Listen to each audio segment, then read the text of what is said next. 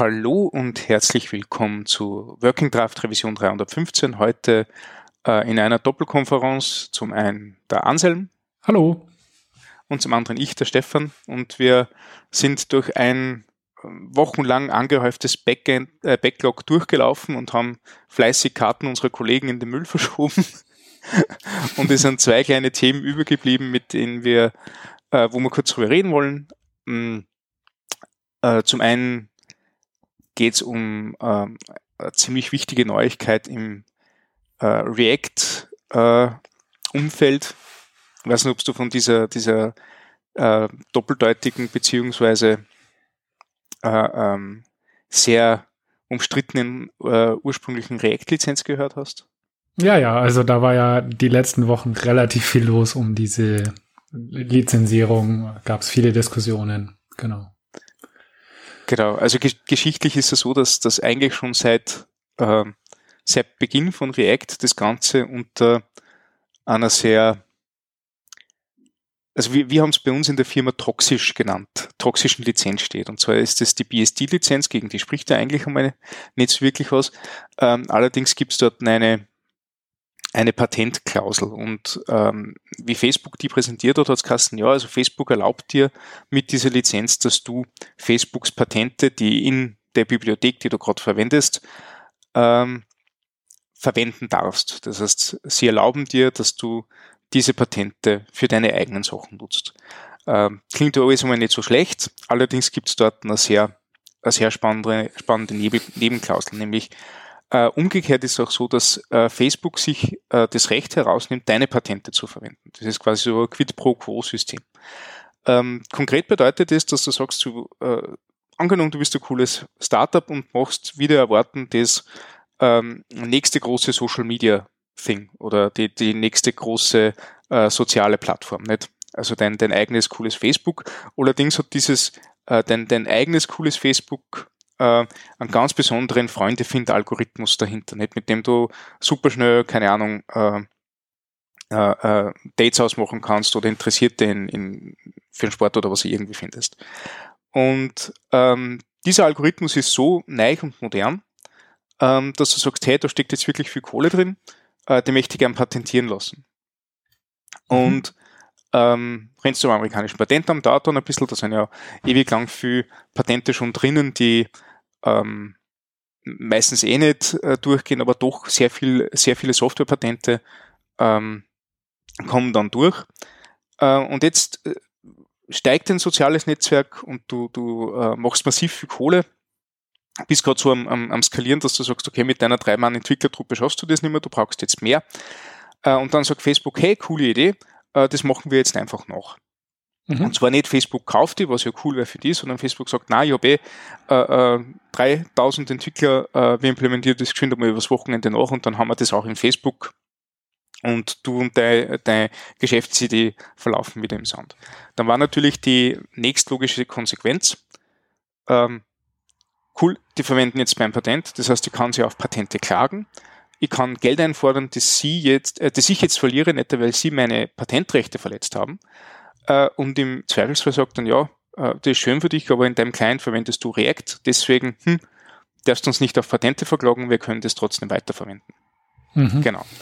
Das war jetzt die Originalgeschichte. Und das Ding ist ja das, dass, dass äh, äh Facebook und React das ja schon ewig hat. Also wirklich seit, seit dem ersten Release äh, ist es einfach die, äh, äh, die Lizenz, die Facebook für so ziemlich alle ihre Software-Geschichten ähm, verwendet. Genau. Äh, spannend ist jetzt natürlich, dass gerade im letzten halben Jahr äh, sehr viel ähm, nicht unbedingt unwichtige Firmen gesagt haben, ah okay, jetzt schauen wir sich das Ganze mal ein bisschen genauer an und äh, React kommt auf einmal nicht mehr für uns in Frage. Unter anderem auch Firmen wie WordPress, die ja den gesamten Client in äh, React neu geschrieben haben, dieses WordPress Calypso, das jetzt auf WordPress.com läuft und die jetzt mit Gutenberg einen neuen Editor schreiben wollten, der äh, Visivik auf den nächsten Level bringt quasi, ähm, das auch schon in React gestartet hat, haben gesagt, okay, cool, das ist jetzt eigentlich so, dass wir äh, durchaus ein paar Sachen drinnen haben, die kritisch werden könnten, im weiteren Verlauf mit Facebook. Äh, wir stoppen Entwicklung mit React, wir steigen auf irgendwas um, das ähm, für uns gemütlicher ist. Äh, noch nicht entschieden, aber wir steigen da, wir, wir ändern da jetzt was. Mhm. Äh, und das war, glaube ich, so, so dieser richtig große, ausschlaggebende Post, der dann auch, wo dann andere Leute auch gemerkt haben, hey, okay, vielleicht ist da wirklich was dahinter, was uns nicht ganz passt. Überdenken wir das nochmal und vielleicht schauen wir sich was anderes an. Äh, das Witzige ist, dass ähm, auf der ViewConf in, in Polen, die vor ein paar Monaten war, so der, der, der geheime äh, Spruch herumgegangen ist, wir sind jetzt auf der äh, React Patent Clause Konferenz. ähm, ob das jetzt so war, kann ich leider nicht verifizieren, aber es war auf jeden Fall ein rechter geflügeltes Wort dort. Ja gut, also ich meine, wie, wie, du schon gesagt hast, ähm, diese Patent Clause ist ja seit jeher in der äh, Software mit drin. Ähm, interessant finde ich ja immer, dass sehr viele Leute davon erst jetzt mitbekommen haben. Da, das finde ich eigentlich immer interessant, weil oft ja einfach die Entwickler dann sagen, okay, wir entwickeln mit React. Und ähm, dann ist es aber auch so, davon weiß ja zum Beispiel der Chef oft gar nichts. Und mhm. das heißt, wenn jetzt ein Entwickler von einem Startup, die jetzt irgendwas relativ Spannendes machen, irgendwelche neuen Forschungen oder sowas betreiben, dass die dann zum Beispiel ähm, vielleicht dann ein Problem kriegen, weil ein Entwickler halt sich für React entschieden hat. Das finde ich eigentlich das Spannendere an der ganzen Geschichte. Ähm, dass da einfach relativ wenig drauf geachtet wird, ist ja Open Source, also wird schon alles passen. Das ist ja eher so die Mentalität, die da scheinbar bisher umging. Mhm. Und ähm, dass man jetzt eben, ich weiß nicht, wie alt ist React? Ähm, drei, okay, vier, drei, fünf Jahre. Jahre. Fünf Jahre? Ähm, also genau weiß ich es jetzt nicht, jedenfalls schon ein paar Jahre alt. Ähm, dass das jetzt wirklich erstmal so ein richtig großes Thema wurde, ist eigentlich schon spannend zu sehen. Hm. Und wie du auch gesagt hast, das gilt ja eigentlich für alle oder für die meiste Facebook-Software. Ähm, da fand ich zum Beispiel spannend, dass ähm, der Autor von Bubble, der ja mhm. auch für Facebook arbeitet mittlerweile ähm, und Bubble auch unter der Facebook-Domäne ähm, betreibt mittlerweile. Ähm, der meinte dann dazu, zu dieser ganzen Patent Clause-Geschichte, dass er lange, lange Zeit da bei Facebook mit den Anwälten und mit dem Legal Department irgendwie von Facebook gestritten hat, um dann irgendwie durchzusetzen, okay. dass diese Clause eben nicht mit reinkommt in Babel. Und hat das eben tatsächlich auch geschafft. Wow. Ja, das war mir nicht bewusst. Ja. also ich hätte eigentlich auch gemeint, dass das Babel auch unter dieser, äh, dieser Patentklausel äh, mm, funktioniert. In Babel gibt es eine äh, Patentklausel, die ist allerdings leer. Also das war damals okay. der Kompromiss, den sie dann so geschafft mhm. hatten. Weil das Ganze macht es natürlich dann, also, also gerade mit, also mit React ist ja eine Sache, aber mit Babel, das, das verwendet ja jetzt, glaube ich, wirklich fast jeder äh, ja. Webentwickler. Nicht? Hm, Und äh, der verwendet es ja für, einen, für einen sehr äh, äh, blauäugigen Zweck, nämlich einfach mhm. nur, dass er seine Dinge sauber kompilieren kann. Genau. Äh, der Code, der, der äh, nachher draußen ist, äh, der weist nachher hoffentlich eh keine Spuren mehr von diesem Transpiliervorgang ab. Aber genau so kannst du das nicht. Und Klar. dann ist wirklich sehr viel Software davon betroffen. Ja. Ja, Deswegen finde ich es ja gut, wenn dann auch ähm, Entwickler solcher Software da schon selber auch drauf achten und mhm. dafür kämpfen. Ähm, genau. Ja. Es ist ja spannend, weil ähm, dieses Lizenzthema nimmt man sich echt viel zu selten vor, weil ich glaube, die, die GPL, ja eine dieser, dieser ältesten Softwarelizenzen, mhm. ähm, die ist ja auch ziemlich toxisch für Firmen. Ne? Das ist ja diese, ähm, du verwendest was, was unter GPL ist in deiner Software, deswegen musst du auch deine Software unter der gleichen Lizenz zur Verfügung stellen. Nicht? Also ähm, wahrscheinlich, wenn wir Leute, die sich jetzt mit Open Source Lizenzen auskennen, steinigen für diese Grobzusammenfassung. Da gibt es sicher ein paar, ähm, ein paar Feinheiten und ein paar Varianten, aber tatsächlich ist so, so wie GPL äh, äh, Software bei dir drinnen ist, ähm, hast du als Firma ein massives Problem, weil du ähm, zwar die Software verkaufen darfst, aber auch den Source Code mit distributen müsstest, falls mhm. ich das richtig verstanden habe. Soweit ich weiß, ja, genau. Ja, und ich finde das cool, weil also das Thema schlagt ja gerade bei uns im Moment massiv auf. Wir haben halt äh, ein Riesenprodukt, an dem arbeiten äh, um die 300 Entwickler äh, und da, da trittst du dir sehr, sehr schnell irgendwelche, irgendwelche Software ein, äh, über die du nicht nachdenkst, mhm. nicht? weil das Ding erfüllt den Zweck, prima, cool, äh, äh, Problem gelöst, Issue closed, nächster Sprint, nicht? Ähm, aber wie jetzt die Lizenzbestimmungen sind, das ist halt dann äh, oft für Entwickler auch nicht greifbar. Soll es teilweise auch nicht sein, aber ähm, durchaus kritisch. Also was, was mhm. ich jetzt cool finde, wir, ähm, wir haben jetzt äh, äh, Software bei uns, ich habe den Namen vergessen, aber das Ding monitort dir von all deinen Projektabhängigkeiten, also das kennt Frontend wie Backend Code automatisch noch äh, Dependencies, mhm. stellt die auf, stellt die Versionsnummer auf, holt zur Versionsnummer Lizenz gibt zu dieser Lizenz einen, einen, einen Status, ob äh, wie kritisch die Verwendung für deine eigene Software ist. Okay. Dass du aktiv dagegen steuern kannst. Äh, das klingt ziemlich, ziemlich hilfreich, ja. Hm? Bitte? Das klingt ziemlich hilfreich, ja. Ja, also es kostet sicher Lawine, ich habe leider den Namen vergessen. Vielleicht werde ich das in die, äh, in die Shownotes noch, äh, hm? noch erwähnen. Gerne, Aber ich habe das heute zum ersten Mal gesehen und mir gedacht, ja, also für unser, für unser äh, äh, für das eine Hauptprodukt, das wir jetzt haben, ja, so, so vier Seiten A30 Einträgen, das hast du schnell einmal beieinander. Also mhm. da brauchst du nicht einmal, brauchst du nicht einmal wirklich bemühen. Ne? Und das sind aber nur die Sachen, die gerade am Backend laufen. Das ist nur der Java-Code, den, den sie wir anschauen. Mhm. Was du da am Client alles drinnen hast, hey, das ist, das ja. ist wieder ein ganz anderes Thema. Ein NPM-Install ist halt schnell gemacht. Ja, genau. Und dann hast du bei NPM auch noch die, das coole Ding, dein Package-JSON kannst du vielleicht über, überblicken.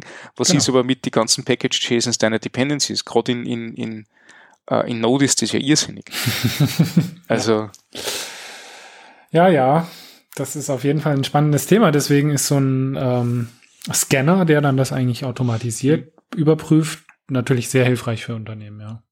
Also das wäre total cool, wenn du da einen Link hast. Genau. Black Duck Software. Ah, ja. Glaube ich, ist es. Das. das Ding checkt nämlich für äh, Open Source Compliance. Das heißt, sind die Lizenzen okay und dafür Open Source Security. Das heißt, ist das Ding irgendwie gerade auf einer, auf einer schwarzen Liste. Mhm. Äh, ähm, OpenSSL Heartbleed ist so ein Thema. Ne? Ich, ich schmeiße es gleich dazu. Mhm. Ja. Also witzigerweise ist es ja so, dass das, ähm, also wir haben jetzt äh, bei uns im, im, in der Firma sehr viele Frameworks für sehr lange Zeit evaluiert. Mhm. Äh, auch wenn ich so die, die äh, ähm, den Verlauf und die Entwicklung äh, äh, monitort, wie stabil werden die ganzen Dinge, wie groß ist die, die, die, die Nutzerschaft, wie solide macht es einen Eindruck auf uns. Also wir machen das jetzt sicher schon mehr oder weniger sporadisch und jetzt sehr intensiv, äh, also mehr oder weniger sporadisch seit zwei Jahren, intensiv jetzt seit einem halben Jahr. Äh, und React ist schlussendlich genau wegen dieser Lizenzklausel dann äh, endgültig rausgefallen. Also und zwar haben wir uns ja schon so verabschiedet von dem Ding, dass wir nimmer zurückgehen würden. Äh, jetzt auch, wo die Lizenz sich geändert hat. Ähm, Genau, kommen wir doch zum wichtigen Punkt da. Du hast es ja. gerade schon angesprochen. Nicht, dass das jetzt untergeht. Ähm, es hat ja, ja einen genau. Grund, warum wir darüber sprechen, über diese ganze Thematik. Ähm, und zwar hat sich die Woche oder letzte Woche ähm, nach diesen ganzen großen Diskussionen dann doch einiges getan. Und äh, die Lizenz wurde geändert. Und ja, vielleicht kannst du kurz erklären, was denn jetzt die neue Lizenz macht, wo die Unterschiede sind. Genau. Okay. Ähm, Sie haben jetzt ähm React sowie äh, Jest, Babel und Flow. Das heißt, ein paar sehr wichtige Player im, ähm, im React-Kosmos. Vielleicht nur ein anderes Ding, ich, ich bin mir nicht sicher. Ähm, haben sie alle unter die MIT-Lizenz äh, gestellt. Und die MIT-Lizenz ist ja gerade im, im JavaScript-Bereich eine sehr ähm, beliebte und, und recht lockere Lizenz, äh, weil sie sagt, okay, du kannst äh, die Software, die du da hast, verwenden, äh, auch in Software, in denen du den Quelltext nicht anschauen kannst, ähm, oder auch in Software, in der der Quelltext zu, zu äh, anzuschauen ist. Also in Wirklichkeit ist es so eine ähnliche Use as is äh, Lizenz, äh, du kannst das verändern, wie du machst, du kannst das äh, republishen, kopieren, wie auch immer, ist total egal. Äh, allerdings übernehmen, übernehmen die Entwickler keine Garantie, dass das Ding dann tatsächlich funktioniert oder irgendwas ruiniert. Das genau, heißt, und du äh, musst halt das, ähm, das Authorship und die Lizenz übernehmen. Genau. Ähm, also anstatt, dass du wie bei anderen Lizenzen sagst, ähm, weil du diese Lizenz verwendest, musst du dich an gewisse Regeln halten äh, äh, und dir quasi Aufgaben übermittelt, äh, sagt sie, du kannst machen damit, was du willst, nur hey, it's your choice, wir haben damit nichts zu tun, bleib bei Problemen, wo du bist, so auf die Art. Ähm, ich glaube auch sehr ähnlich zur Apache-Lizenz. Die Apache-Lizenz ist nicht, äh, äh, nicht ganz unähnlich und auch sehr beliebt im, im Open-Source-Bereich, vor allem im Java-Bereich, was ich von meinen Kollegen weiß. Mhm. Ja, da gibt's natürlich ganz feine Unterschiede, da gehen wir jetzt auch, glaube ich, einfach mal nicht drauf ein. Genau. Ähm, das ist ja ein Riesenthema. Genau. Also da fragt man vielleicht auch, wenn es wirklich kritisch ist, lieber einen Anwalt, ähm, der sich wirklich damit auskennt. Wie gesagt, kleine Unterschiede gibt es zwischen jeden Lizenzen. Ähm, ja. Deswegen sind es verschiedene Lizenzen. Aber ähm, es, sie sind sich schon sehr ähnlich, die MIT und die Apache 2 Lizenz, genau. Ja, das Coole bei der MIT-Lizenz ist halt, dass du die einfach lesen kannst und verstehst. Also ja. das muss ich, muss ich auch ganz ehrlich sagen. Ähm, da ist halt einfach nichts dabei.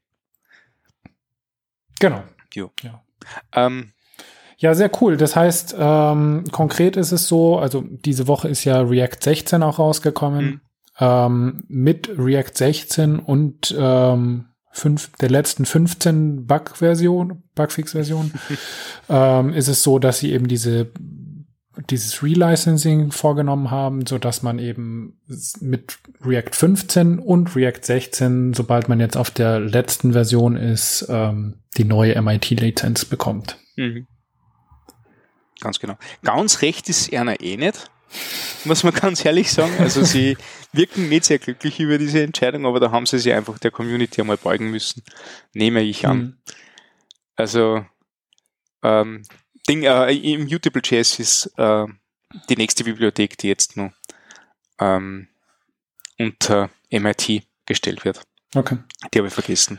Ja, ich ja. finde das schon richtig so. Also klar, es ist natürlich im Prinzip auch eine eigene Entscheidung von jeder mhm. Firma, unter welcher Lizenz man das publishen möchte.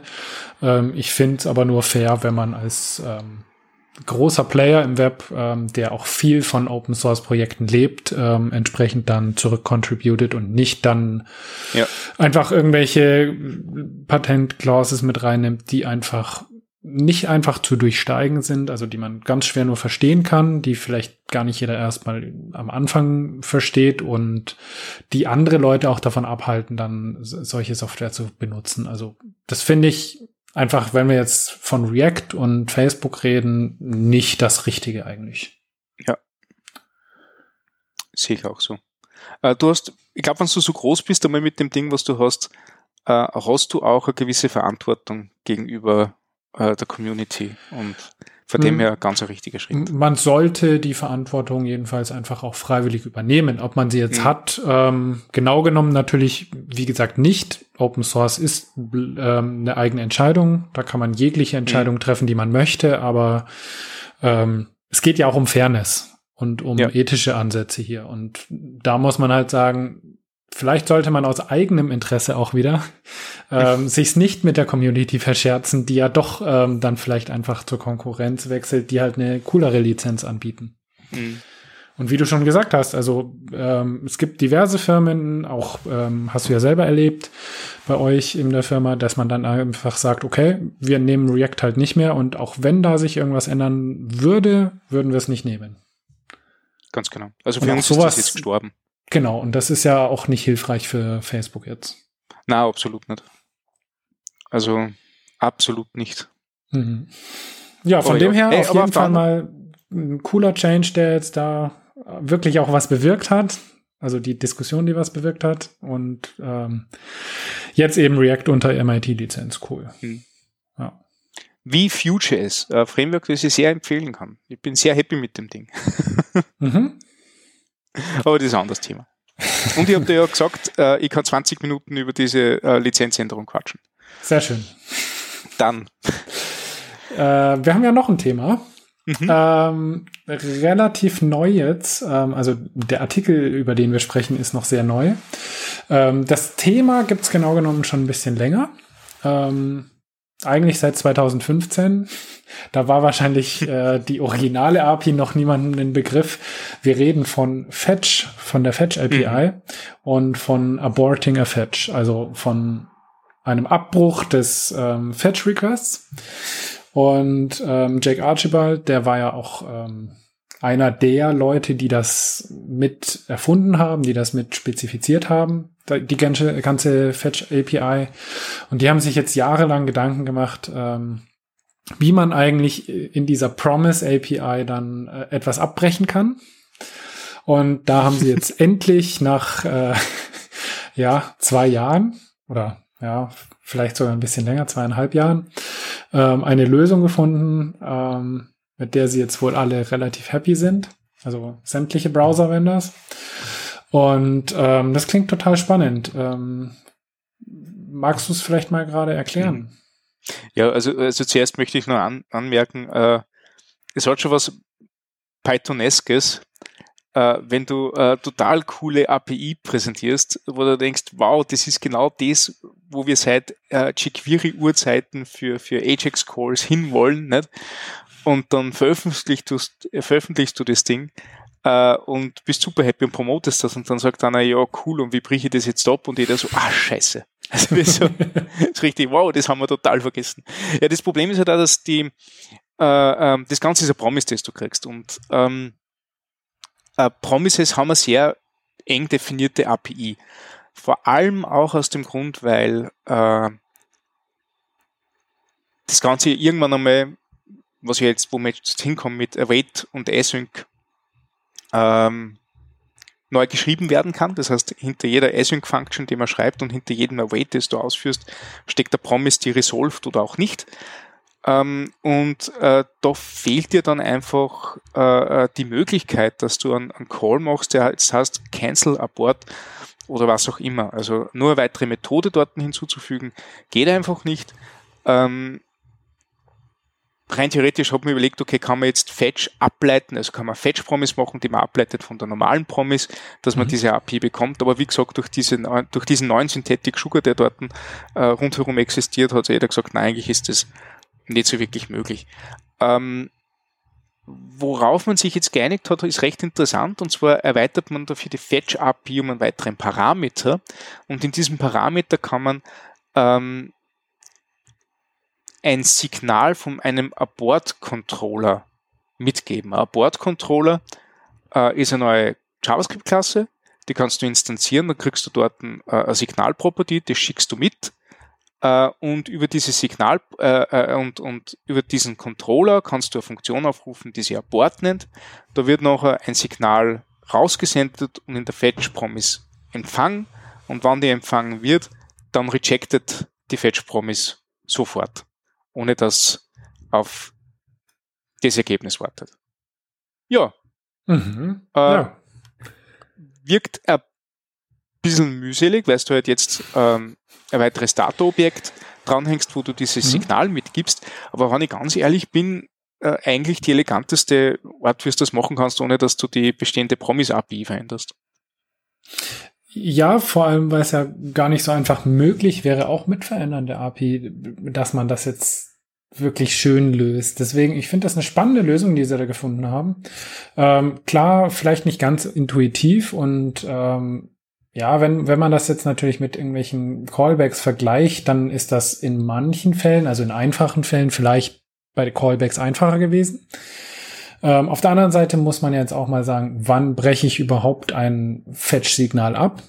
Und ähm, ich habe ja trotzdem immense Vorteile durch die Fetch API an sich. Mhm. Ähm, ich glaube, dass für diese Edge Cases, wo ich dann ein Abort brauche, dass sich das total rentiert ähm, mhm. einzubauen und super schwierig zu implementieren ist es jetzt auch nicht. Das ist wahrscheinlich auch einfach nur gewöhnungsbedürftig ein bisschen. Mhm. Und ähm, es sieht auf jeden Fall erstmal ziemlich cool aus. Und ähm, klar, wir müssen jetzt natürlich eh erstmal warten, bis das Ganze implementiert ist. Momentan unterstützt das der Firefox 57. Der hat das schon eingebaut. Und ähm, wenn man jetzt den Bugtrackern glauben kann, dann hat Microsoft Edge das schon ähm, intern eingebaut. Da gibt's halt noch kein Release. und mhm. ähm, die beiden anderen arbeiten dran. Genau.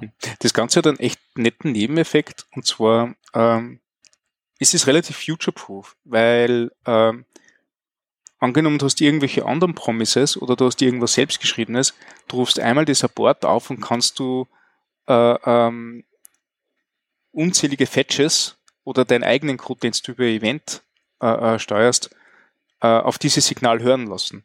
Mhm. Das hat ja natürlich auch seinen Reiz. Das heißt, du kannst sowohl komplett losgelöst von dem, was in der Fetch-Promise passiert, äh, dein UI reagieren lassen oder irgendwelche anderen Tasks, die gerade laufen, abbrechen.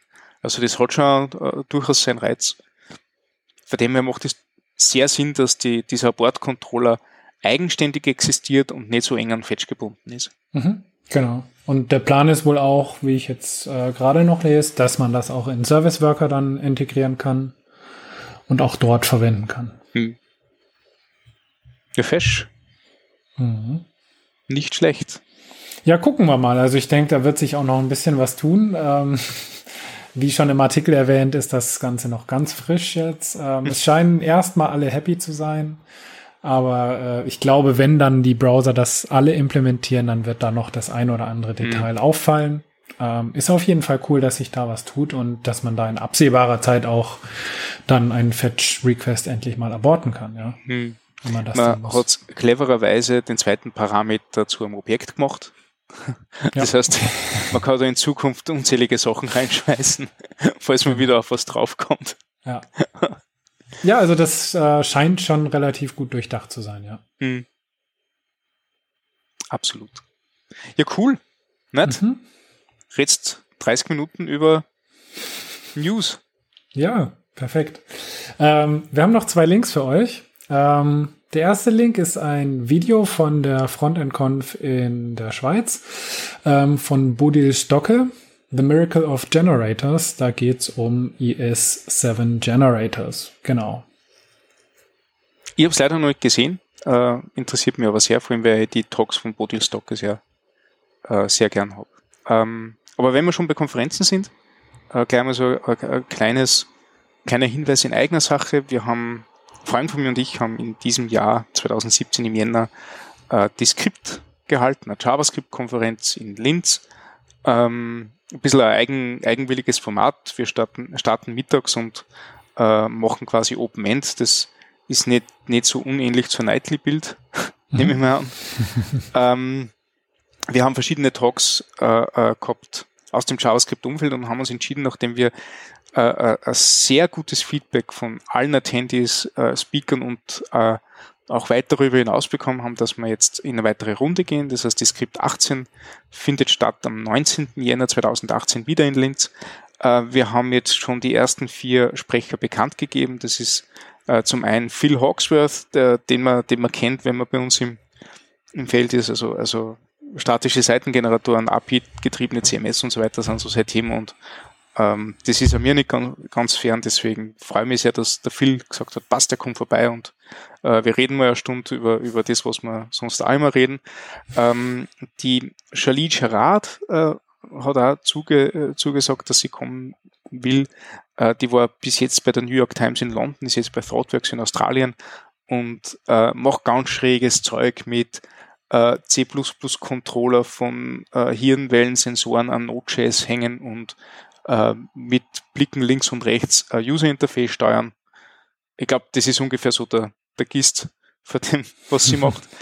Ähm, die Simona Coutin von Microsoft ist äh, äh, für Node äh, bei Azure äh, verantwortlich und erzählt uns auch ein bisschen was über ähm, die Aufgaben, äh, die CISO Tag ein, Tag aus äh, betreut. Und was uns sehr, sehr freut, ist, dass der, der Erfinder von Vue.js Avenue sie bereit erklärt hat, dass er nach Linz kommt und ist quasi so unser, unser großer Headliner. Ähm, genau, macht auch einen Workshop, wo man fortgeschrittene Vue.js-Topics lernen kann. Ähm, ja, das sind einmal die ersten vier. Drei bis vier werden noch folgen. Wir haben gerade vor, vor kurzem ähm, eine tolle Sprecherin aus dem, aus dem Accessibility-Bereich bestätigt gekriegt, die ich jetzt noch nicht namentlich nennen darf, aber ihr könnt es vielleicht denken. Und ja, Ähm, Wenn es interessiert, würde mich freuen, wenn es vorbeischaut, zumindest einmal auf der Webseite, könnt ihr euch einen Eindruck verschaffen. Und wenn ihr eine kleine Reise nach Linz antritt, das kann man auf jeden Fall machen, äh, freue mich auf, auch, dann sagt ihr auf jeden Fall Hallo und trinkt ein Bier mit mir, weil ja, das wird es geben. Genau, Tickets gibt's ja auch noch im Verkauf. Also Genau. wer Lust Also hat. wir haben schon 30% verkauft, was ziemlich cool ist. Ähm, aber das heißt, es sind nur 70% verfügbar. Also hey, Genau, greift zu. alles klar.